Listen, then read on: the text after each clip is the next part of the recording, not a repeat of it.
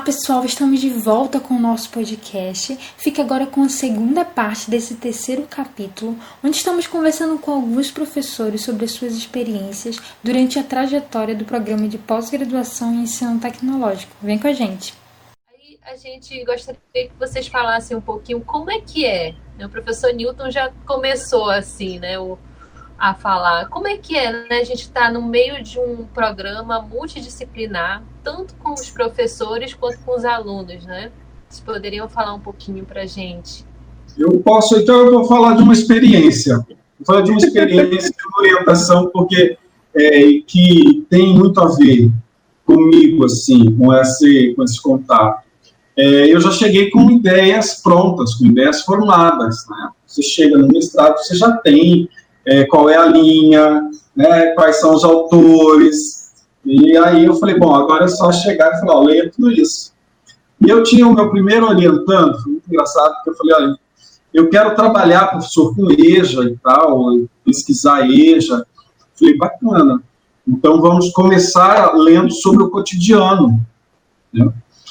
E aí ele falou, professor, eu não quero ler sobre o cotidiano, eu não quero trabalhar com o cotidiano. Aí eu, eu ainda sugeri a leitura dele de Nida Alves. Falou, não é isso que eu quero, eu quero fazer isso isso, isso. falei, tá bom. É, então vamos ler sobre cultura escolar, de repente a gente se identifica por aí, né? Pensar o, o professor, é, eu não sei o que quero, mas eu sei o que eu não quero. Eu nunca me esqueço dessa frase dele. Eu não quero trabalhar com cultura escolar. Falei, espera aí, você quer trabalhar com EJA e o que é que você quer? Eu quero trabalhar políticas públicas. E aí ele vinha com uma ideia já da graduação, eu acredito, da formação inicial, né? E, e eu falei, não, essa visão é, nós não vamos trabalhar. Enfim, ele ficou um ano e meio, são dois anos de programa, né? são dois anos de dissertação, ele ficou um ano e meio nessa embate. Mas só que ele lia. Ele lia para argumentar que não queria. É, o cara era danado, sabe? Aí ele me chega, assim, seis meses para acabar o curso, ele falou, ele me chega com um livro do Larry, Retratos Sociológicos, falou, professor, é isso aqui que eu quero fazer, ó. Minha nossa. Achei.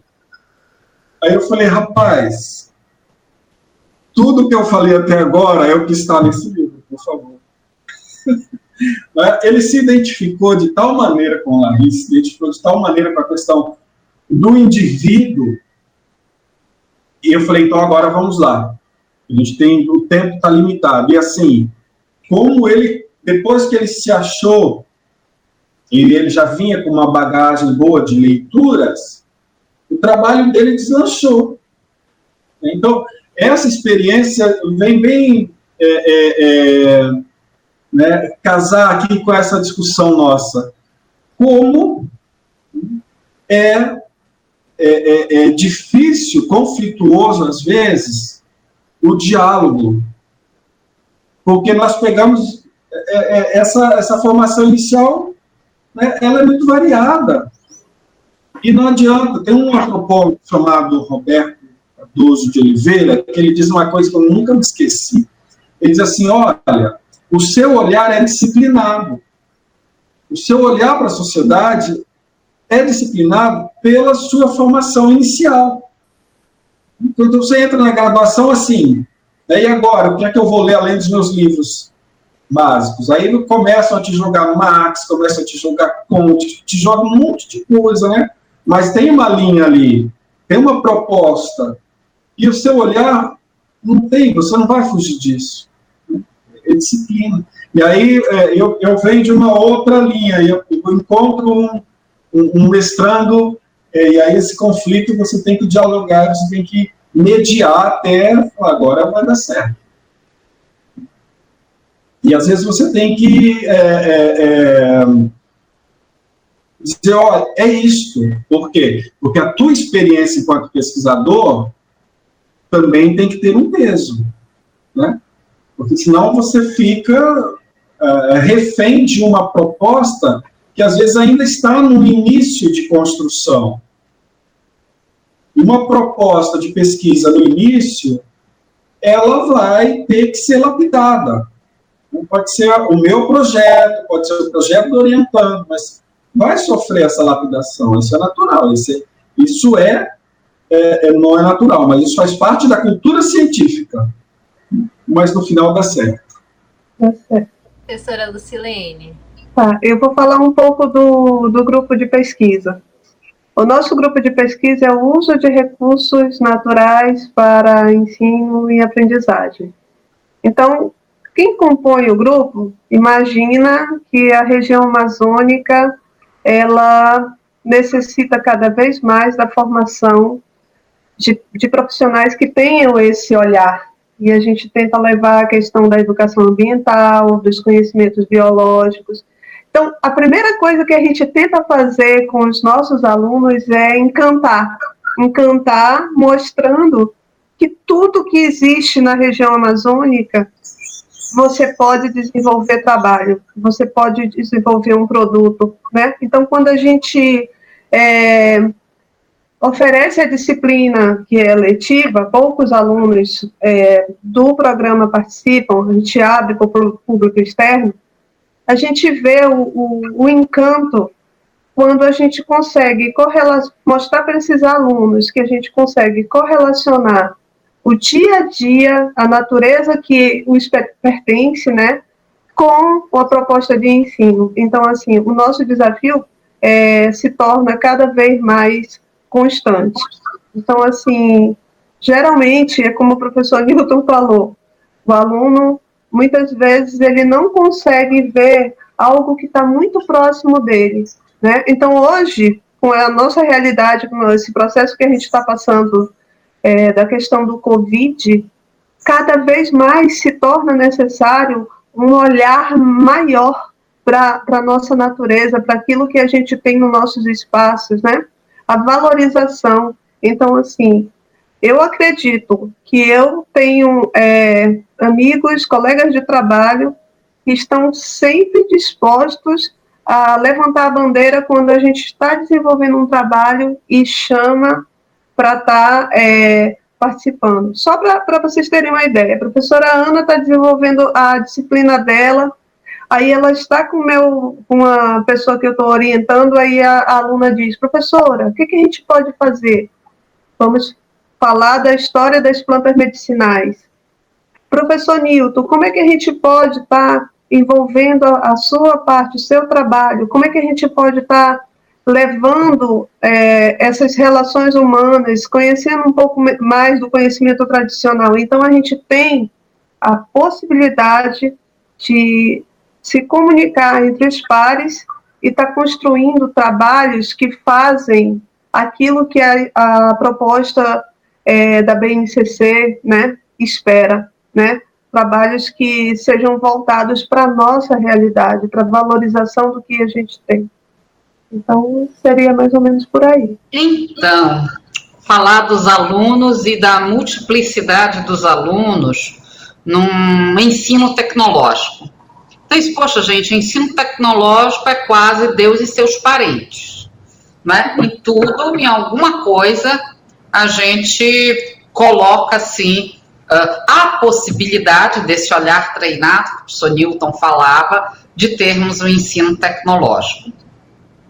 E, e essa multiplicidade, ela vai nos chegando por um processo seletivo, não é? Então, esse processo seletivo, ah, a partir de um pré-projeto, a partir de, de alguns elementos, vão colocando em contato isso que eu digo que é um casamento com divórcio marcado.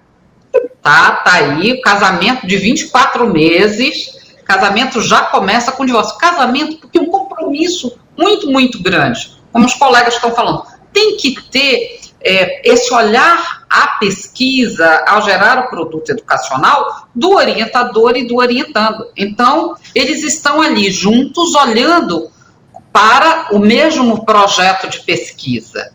E isso, isso é fundamental.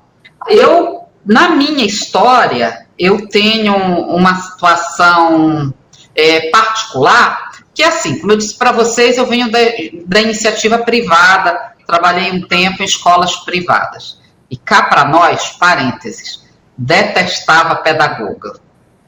Ou pessoazinha ruim eram as pedagogas. Não trabalhavam e ficavam querendo falar do nosso trabalho docente. Isso, eu, Ana Cláudia, lá, formada pelo FAM, dando aula na, na iniciativa é, privada e também dentro do IFAM.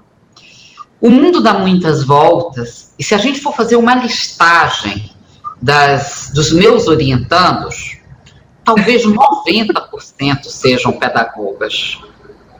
Gente, o MPET, assim, sabe assim, me mudou da água para o vinho.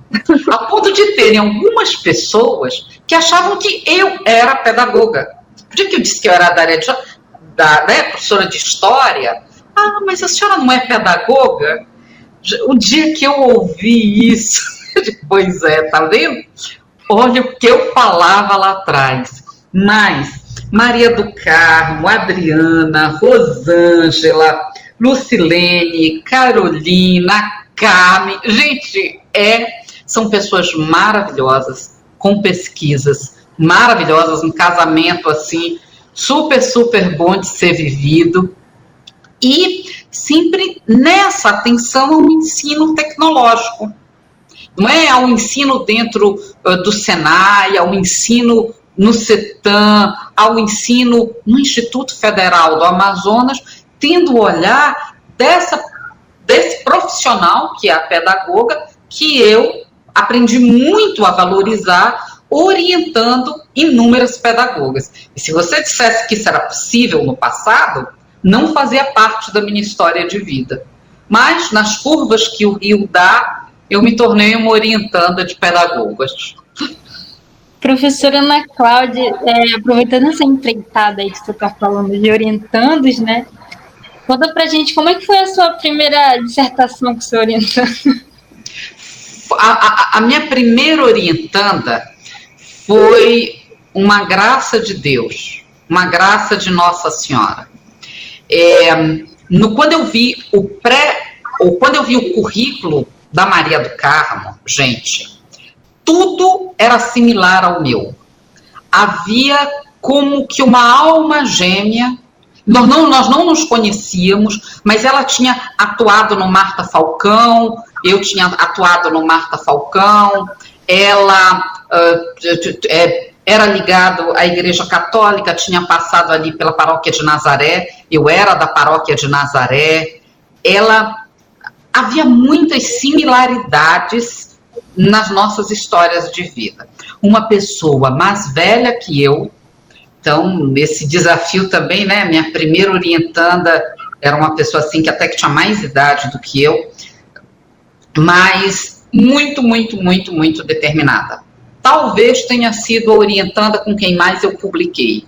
Penso uma pessoa que ela, ela é disciplinada e nessa disciplina ela uh, sempre me trazia muitos frutos. É? Então, é uma amizade. Hoje ela faz doutorado na UFAM, também uma das nossas egressas do MPET, está no doutorado. E a, o mestrado significou muito para a atuação profissional dela. Vejo, vejo, vejo isso. A responsabilidade dela, claro, então, minha primeira orientanda no MPET, a gente ali desbravando esses caminhos, mas foi uma experiência de graça. Professora Lucilene, a senhora lembra quantos orientandos a senhora já teve? Quem foi o seu primeiro orientando? Como foi a sua ah. primeira defesa de dissertação? Tá. Eu comecei com a primeira turma, né, em 2014, e a primeira foi a Terezinha Vilas Boas.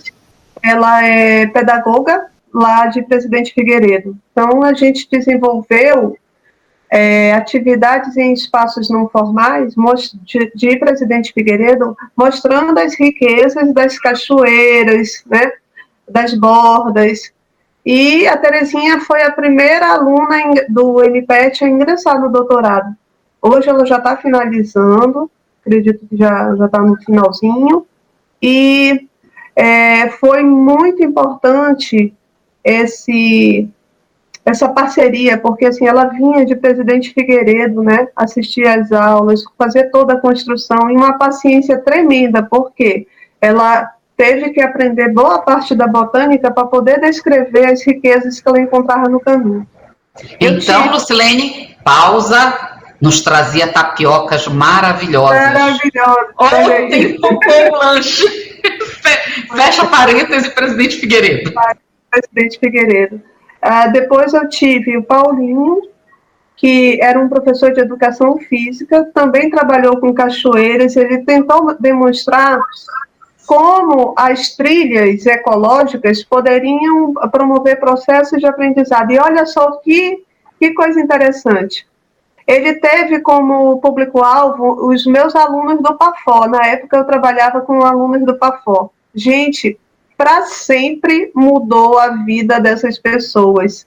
O PAFO ele traz alunos que são do interior, pessoas que já tiveram uma graduação e eles não tinham noção do quanto o presidente Figueiredo era lindo, né? Então, Paulinho, na sua é, aula campo, conseguiu um ônibus, levou a gente para uma cachoeira e a, a, gente conseguiu fazer todas as atividades é, para uma cachoeira, não, para três cachoeiras. Desenvolvemos é, toda a atividade, fizemos um site, jogos e cartilha. Então, assim, foi uma, experi uma experiência tanto. Lana é, foi, é, uma, foi a terceira, e Lana também era pedagoga. Uma pedagoga que estava com a proposta para tá, como trabalhar o ensino de botânica. Ela também topou. Ela caiu nos meus encantos, gostava de planta e construiu, gente, materiais maravilhosos com as, com as novas tecnologias digitais, né? Então, tem tudo registrado no, no site, fez jogos também. E o meu desafio maior que eu posso contar para vocês foi o músico do, do Acre, né? O Jânio.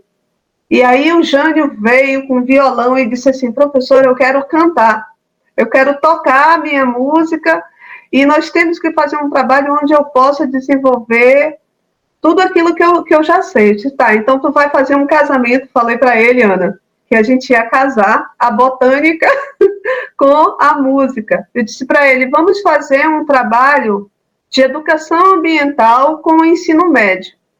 E aí a gente foi para as salas, salas do ensino médio, foi para a sala da licenciatura, porque tudo que eu faço, eu sempre peço eu sempre vejo o aval da turma da licenciatura, da turma de biologia, para verificar se aquele material ele vai estar compreensível ao futuro professor, né? E ele conseguiu é, construir uma cartilha e o um livro. Depois eu tive a sorte de pegar o primeiro biólogo. Gente, foi sensacional. E foi lá que eu consegui uma parceria com a prefeitura e estou até hoje desenvolvendo atividades com a terceira idade. E foi lá que eu me, me senti em casa, no sentido de estar tá repassando como plantar, indicando plantas que eles podiam estar cultivando, utilizando como planta medicinal. E, e, nós estamos até hoje na, nessa atividade de extensão. O, o Henrique conseguiu finalizar o seu, seu trabalho, é, hoje ele é professor do Colégio Militar, passou no, no concurso, deu uma paradinha, né? Mas ele deixou registrado é, as publicações. Nós conseguimos publicar um livro que é muito legal, é, Aprendendo Botânica. E a, a, próxima aluna que eu, a, a outra aluna que eu estou tendo agora esse ano é uma aluna de química. E é um outro desafio. E foi aconteceu quase aquilo que o professor Newton falou, só que foi logo no início, né? Eu coloquei para ela a proposta da gente, pensei assim, né? Ela é química, ela vai gostar de extrair substâncias das plantas e valorizar essa parte. Aí ela estava desenvolvendo, ela estava desenvolvendo as disciplinas, começou a chegar de pertinho e disse, professora, não tem como a gente desenvolver um trabalho com a química? Disse, claro que tem. Eu sou eu fiz química na, no ensino médio e amo a química, então vamos mudar. E é dessa forma que a gente, a gente tem que sentir, porque o outro está ao lado da gente e ele tem que estar feliz com aquilo que ele está realizando. Se ele estiver infeliz, em dois anos vai acontecer a separação, né, Ana? Morre tudo. Ele tem que se encantar com aquilo que a gente desenvolve. Talvez a gente não chegue à perfeição, mas a gente, juntos a gente se torna mais forte. E pegando aqui um pouquinho desse ganho da professora Lucilene, essa, essa questão que o mestrado profissional, se não 100%, mas há uma, a busca de uma interface com o local de trabalho do mestrando.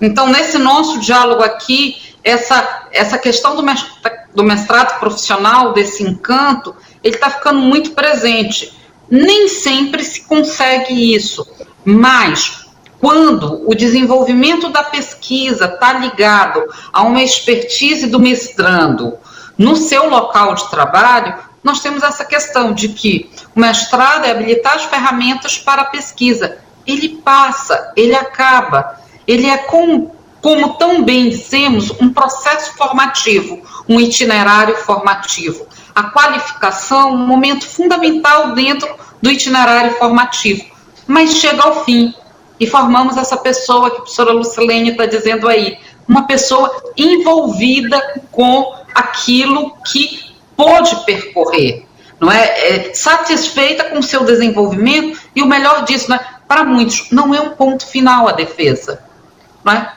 Continuam as pesquisas. Obrigada por compartilhar. Professora Lucilene, eu vi o trabalho do seu, do seu orientando, Jânio, é, que eu vou trabalhar com música né, também, então eu dei uma lida assim no trabalho dele, vi lá o produto educacional também dele, muito legal mesmo. É, professor Nilton, se eu quiser também compartilhar com a gente, é, esse momento que o senhor teve de quantos mestra, de quantos orientandos, né, que agora já são, alguns já são mestres, e conta pra gente a sua primeira temática, primeira defesa de dissertação também. É, eu queria aproveitar aqui uma, uh, uma, uma, um termo que a professora Lucilene colocou para falar um pouco. Ela falou da questão da a gente tem que sentir. Isso é muito importante na relação entre orientando e orientador. Sentir o orientando tem que sentir o orientador que ele tem.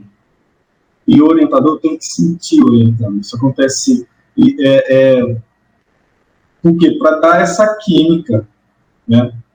E a professora Ana bem colocou, dois anos tem que rolar uma química de cumplicidade, sabe? Olha, você tem que ler tal coisa, você tem que produzir isso, você tem um artigo científico que você tem que, senão você não completa, né?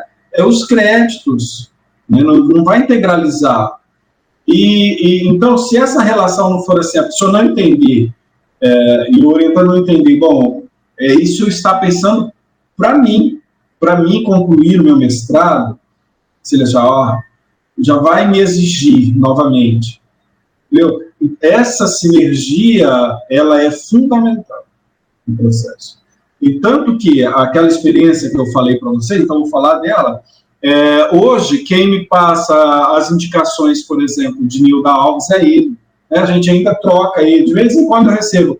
Professor, olha aqui um texto sobre o cotidiano na escola da.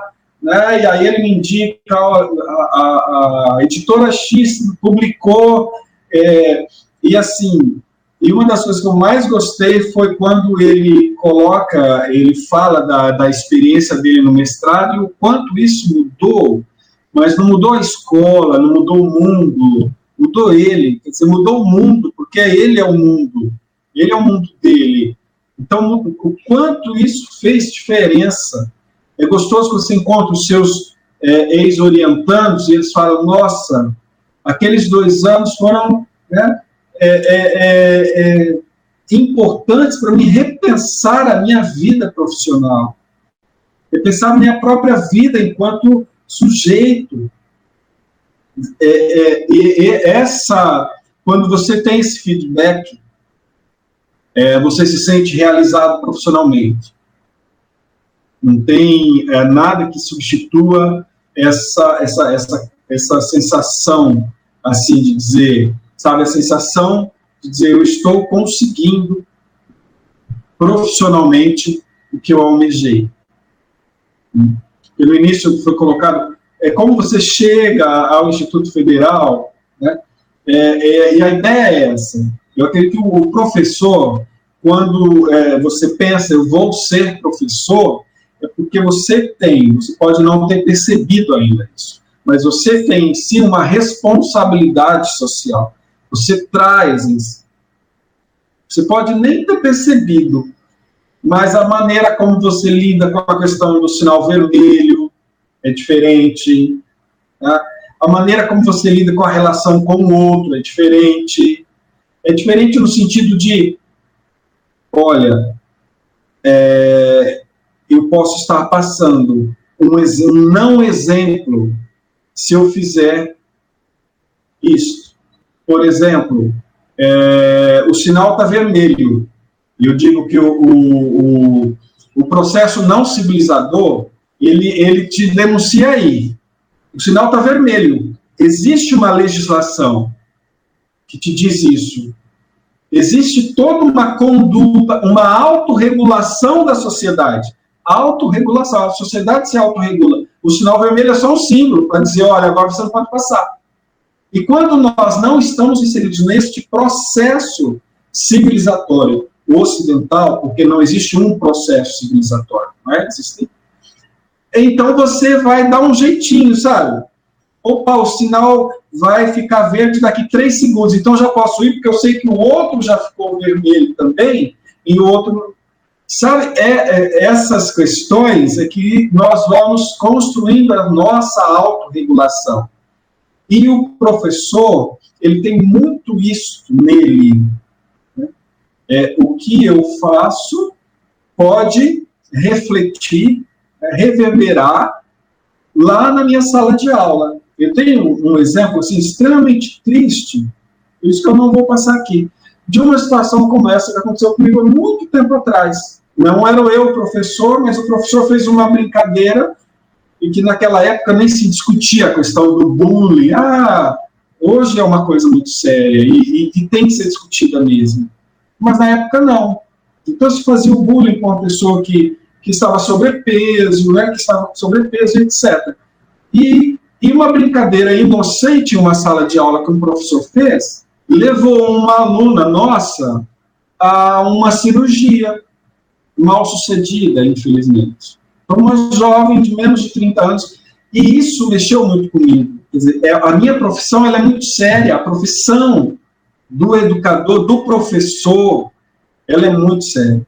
E, e, e o que o mestrado, então, é, faz com os nossos mestrandos é ele se ver um pouco nesta condição do papel social dele, quem, quem sou eu? E, e o, o, meu orientando, depois de tanta relação conflituosa, a gente se vê assim, é, é, navegando nesse mar aí, tranquilo, sabe? Um mar tranquilo, que é aquele de é, quem sou eu nesse mundo, então? Quem sou eu? E a necessidade de fazer sempre essa autorreflexão para se ver nessa sociedade. Porque é, é, o cotidiano é, ele, é, ele, ele, é tão rápido, ele é um movimento tão rápido, tão porque às vezes você age sem pensar. E todos nós cometemos esses pequenos deslizes. Depois a gente, poxa, chega em casa e fica assim, aquela culpa que é nossa, né? Poxa, mas como eu cometi um equívoco desse, assim, é, existia uma pessoa na fila e eu, e eu não percebi, eu, a minha pressa de querer sair logo, passei. Quer dizer, como que aquela pessoa era maior do que eu? Ela nem reclamou. Mas como eu fui pequeno, e, e essas reflexões são, para mim, são é, as que assim movimentam é, esse meu estado. Eu sinto muito isso no meu estado, eu percebo, eu, eu né, é a questão do sentir isso. Então, com todos assim, que eu converso, é, isso, isso, é isso que me faz é, que me faz ser, que me faz estar em si. Muito obrigada, professores, por estarem compartilhando com a gente essas lembranças aí e esses sentimentos que afloram quando vocês vão lembrando, né, dos seus orientandos, da, dessas experiências. E só para a gente situar quem está ouvindo a gente, é, eu, a gente precisava que vocês falassem a linha de pesquisa de vocês, né? Que a gente já falou do programa, falou do trabalho, falou dos orientandos, mas qual é a linha de atuação de vocês lá no programa? Bom, eu, eu atuo na linha 1, que é a linha de formação de professores. Não é? Sena tem a linha de recursos e eu atuo na linha de formação de professores numa interface ali com história e memória. Mas a gente, eu tive uma mestranda que foi um desafio muito grande, uh, que foi a professora Keila, é professora do quadro do IFAM, do CMDI, e ela vinha com toda uma outra bagagem. Então, olha lá, a linha é formação de professores dentro do ensino tecnológico. A Keila fez um trabalho, uma pesquisa muito, muito, muito boa sobre produto educacional, desenvolvendo o MEP, uma metodologia para se pensar e se discutir o produto educacional na área de ensino. Então, foi um desafio, não é porque é, é, era, era um anseio dela. A Keila foi, acho que talvez a minha única mestranda que mudou o projeto da concepção inicial, ela, ela virou 180 graus.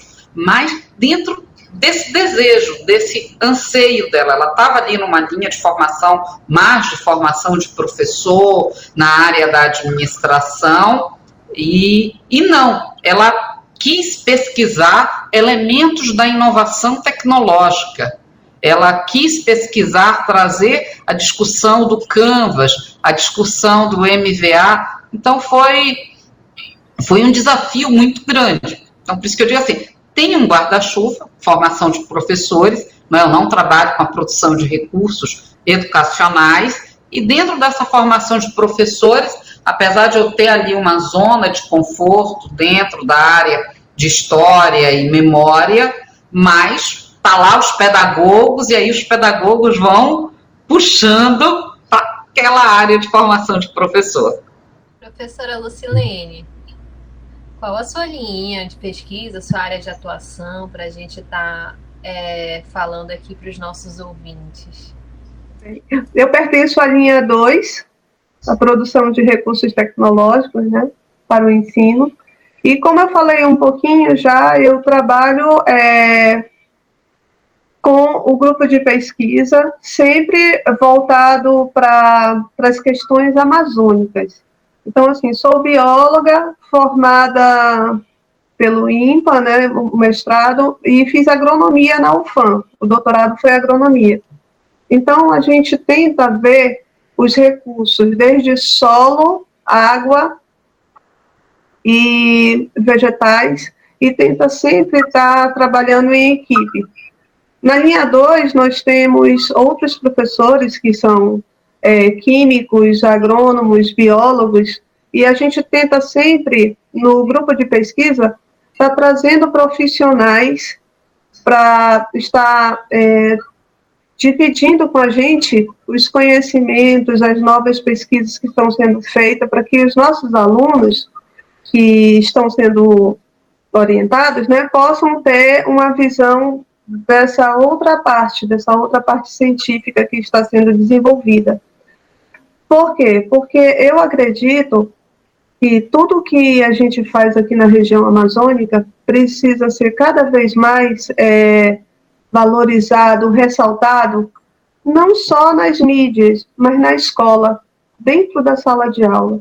Se de repente a escola não tem equipamento, a gente é, cria alternativas para estar tá demonstrando aquilo que realmente acontece de, de científico. Por exemplo, eu trabalho com estrutura interna das plantas, plantas medicinais. O que, que ela tem? Ela tem substâncias que estão dentro dela.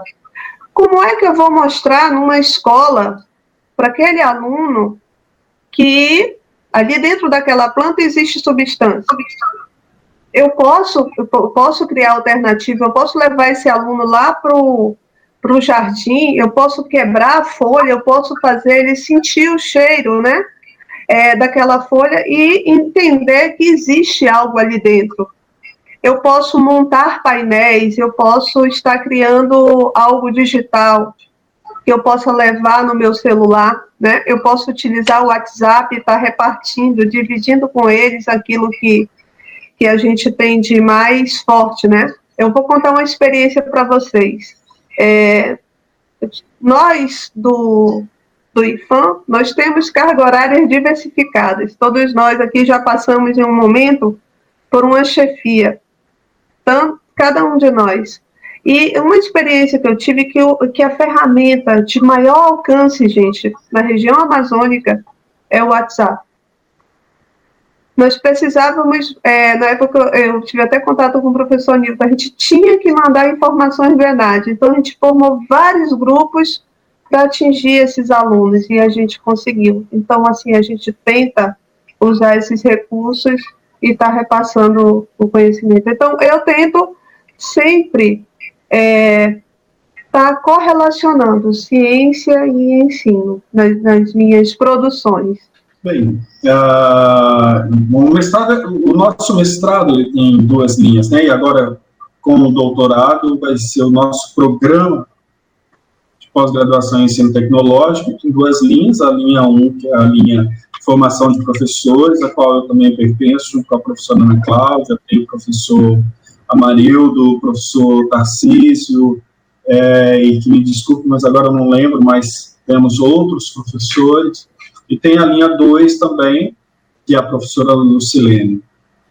Uh, na linha 1, um, é, formação de professores, eu trabalho com uma um método de autobiográfico, né, abordagem autobiográfica. Então, nós trabalhamos com história de vida de professores. É, as pesquisas giram em torno desta proposta, as, com as quais eu trabalho.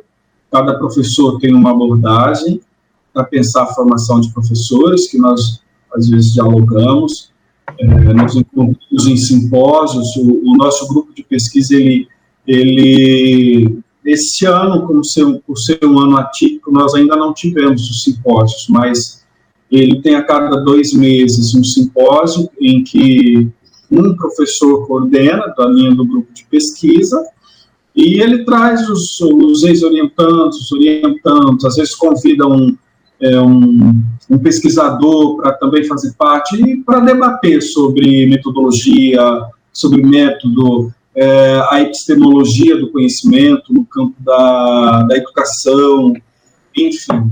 Então, a, a proposta é, de pesquisa é, com a qual eu trabalho ultimamente é pensar a antropologia da educação, né? a educação como um campo é, de pesquisa em que é, o sujeito é o, o, elemento principal, o sujeito, o professor é, é o centro das nossas investigações. Então a gente pensa, por exemplo, quem é esse professor? E como eu posso perceber esse professor? A partir das suas subjetividades, né? a partir da sua, da sua história de formação, e essa história de formação não é só na faculdade. Né? Nós pensamos a formação apenas é, a formação inicial, mas a formação num sentido mais né, é, amplo. É, é, eu tenho, por exemplo, orientando que ela percebeu que ela, ela, ela inicia falando assim, ó, eu, eu nunca quis ser professor. Eu queria ser advogada. Eu tenho uma irmã que é juíza. eu tenho, mas aí, aí ela foi, ela foi contando a história dela. Ela falou, quando eu era criança, o meu pai, eu adorava aquela sessão que meu pai se deitava na rede e começava a ler é, cordel. Depois, ela junto, começou a ajudar uma tia que era professora. E ela era muito inteligente, ela era muito capaz na, na língua portuguesa, então ela começou a ajudar a tia. Aí ela, ela começou a se descobrir, gente, eu sempre quis ser professora. Né? A ideia de fugir né, é, é, é, é, o próprio meio que vai te dizendo, olha, você... mas a gente vai, e a gente vai se descobrindo, e é isso, eu quero ser hoje, Né? Eu passei 24 anos trabalhando no Tribunal de Justiça, por exemplo. Se você não se identifica com aquilo, você não fica 24 anos. Só que estava adormecido a ideia de um dia ser professor. E aí eu fui é, me especializando, buscando conhecimento, porque eu falei, qualquer dia eu vou, eu vou realizar esse sonho. E aí o IFAM me possibilitou realizar esse sonho. Então, eu vou voltar ao início da nossa conversa e dizer, olha, o IFAM ele é importantíssimo na minha vida profissional, né? como a professora Ana colocou, como a professora Lucilene colocou, porque é ele que me possibilitou ser profissionalmente né, é, realizado. E hoje eu sou uma pessoa realizada como professor. Como professor. Eu me realizo enquanto professor. Então, se eu, é, se, eu, se eu fosse juiz, se eu fosse desembargador, se eu fosse político, é, eu, acredito, eu tenho certeza que eu não seria esse ser que eu sou hoje, sabe? Assim, de me sentir realizado profissionalmente. Então, eu devo muito ao IFAM, à, à, à educação profissional tecnológica, tudo isso, assim, que é o que me faz. Poxa, ficou curioso para saber mais? Nos encontre então na terceira parte desse capítulo. Te vejo lá. Tchauzinho.